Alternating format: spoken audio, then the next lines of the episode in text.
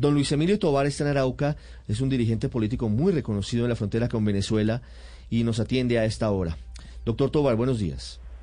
Muy buen día, buen día a todos los oyentes y a ustedes allá en la mesa. Doctor Tobar, lamentamos mucho el secuestro de su señora madre, de doña María Guillermina Bello Tineo, esta mañana. ¿Qué saben sobre esos hechos? Bueno, definitivamente lo primero que tengo que decir es que es, lamentable, lamentable el secuestro de una persona de 80 años, eh, al margen de ser mi madre, al margen de, cualquier cosa, tiene 80 años, sufre de glaucoma prácticamente ciega, mi hermano muy enfermo de la atención y de todo eso es muy triste que, que, se haya degradado esto al punto de, de no tener en cuenta ni siquiera la humanidad del ser. La humanidad del ser es, es, intrínseco en, ello.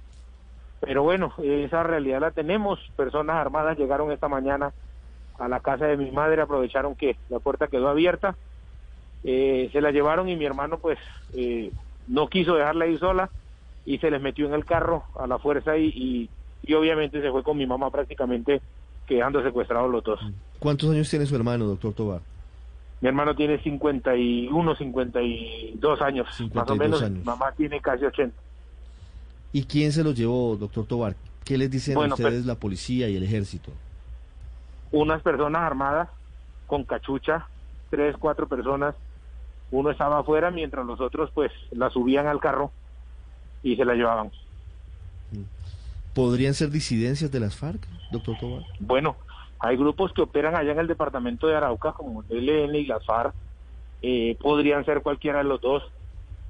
eh, aparentemente, y según lo, lo que tiene conocimiento, de lo que tenemos conocimiento vago, es que ya fue llevada hacia Venezuela, entonces eh, ahí sí se complica la vaina porque es mucho más difícil. ¿Fueron, ¿Fueron cruzados a Venezuela? ¿Tienen confirmación de eso, de que ya no están No, la confirmación no la tenemos, pero el, vehículo, pero el vehículo en que la llevaron está en, en, orillas del río. ¿Habían recibido amenazas recientemente, doctor Tobar, usted no. y su familia? No, yo sí recibo amenazas permanentes, yo hago parte del Centro Democrático, yo recibo amenazas, obviamente, por forma de pensar.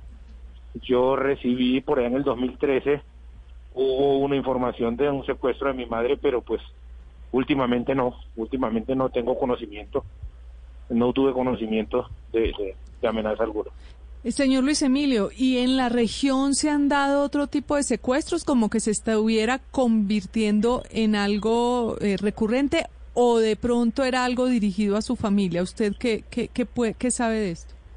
Bueno, permanentemente nosotros sabemos que la gente la secuestran allá y, y, y permanentemente es llevada hacia territorio venezolano eh, conozco el caso de un exgobernador Luis Ataya, que fue secuestrado su hijo. Conozco el caso de el señor Alvarado Bestenes y hermano del exgobernador. Del de Ricardo Alvarado, sí señor. De Ricardo Alvarado, don Pachito.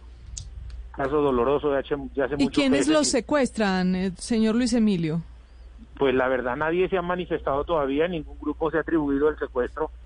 Eh, estamos en la espera y, y, pedirle a mi Dios que, le respeten la vida a esa señora y que no le aceleren la muerte porque porque tenerla un día en el monte o en un sitio en unas condiciones que no son las naturales de ella mm. pues aceleraría mucho más la muerte de una persona enferma y de 80 años esperamos que muy pronto recupere su libertad su señora madre qué medicamentos necesita ella qué, qué tratamiento requiere ella sufre de la tensión ella sufre de, toma un medicamento que se llama Sforge 369. Ella sufre de problemas gástricos, eh, toma medicamentos para el colon y eh, usa unas gotitas porque ella sufre de glaucoma, ya perdió el ojo izquierdo y está perdiendo el ojo derecho porque la, la, cirugía eh, le fracasó en la cirugía de cataratas y obviamente prácticamente está sin, sin vistas. Entonces usa también unas gotas para despejarle el único ojito que medio mira, en un porcentaje muy bajo. Y, mi hermano, y mi hermano toma medicamento para la tensión y tiene problemas también gástricos. De hecho, ellos dos vivían solos ahí y mi hermano estaba para cuidarle las enfermedades de mi mamá. ¿Ellos tenían alguna protección o, no lo consideraban necesario, doctor Tobar?